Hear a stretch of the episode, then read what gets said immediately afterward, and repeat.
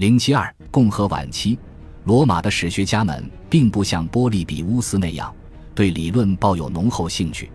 他们在叙述事件的时候也没有达到后者那种宏观统筹的水准。然而，波利比乌斯坚实地确立了罗马在世界史上的中心地位。而他赋予史学的实用教育目的，也确保了他在罗马人眼中成为一门值得尊敬的学问。此外，他希望能由政治家和军事将领，而非书斋式学者撰写历史，这也是同当时的罗马传统一致的。在这些希腊化传统的影响下，罗马人的写作是如何发展的呢？到了公元前两世纪后期。严格按照事件次序逐年记事的编年史和包括了自由分析的历史，开始成为两个含义迥然不同的术语。到了后来，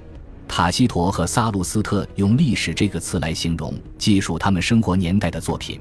而编年史则更多的被用来借指古代史。加图成了把历史转化为政治武器的先锋。到了公元前一百年，政治家们开始创作回忆录。以制造对自己有利的历史记载，这种潮流在日后促成了凯撒战记和奥古斯都自传《神圣奥古斯都大事记》的诞生。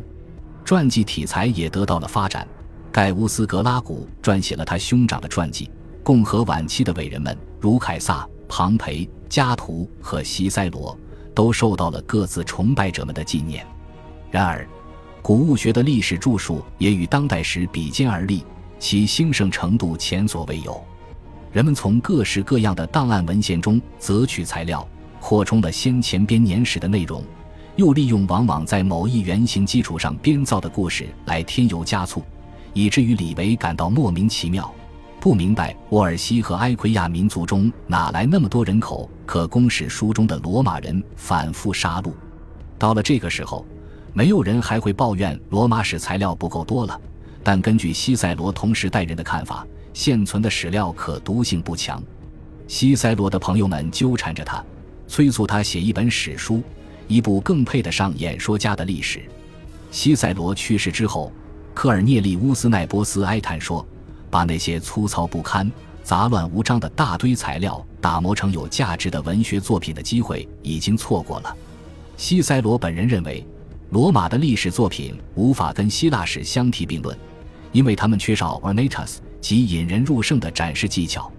这种技巧包括感情色彩和语音语调的多样性、合理的词序、明白小唱的风格。在这种风格中，语句的韵律可以完美的再现事件本身的节奏。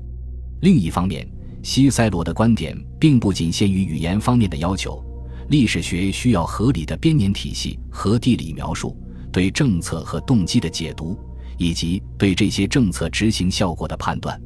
尽管我们手头现有的早期编年史家残篇中确实展示了令人赞赏的语言风格和充满活力的叙述技巧，却缺乏引导读者跨越悠久年代的流畅性。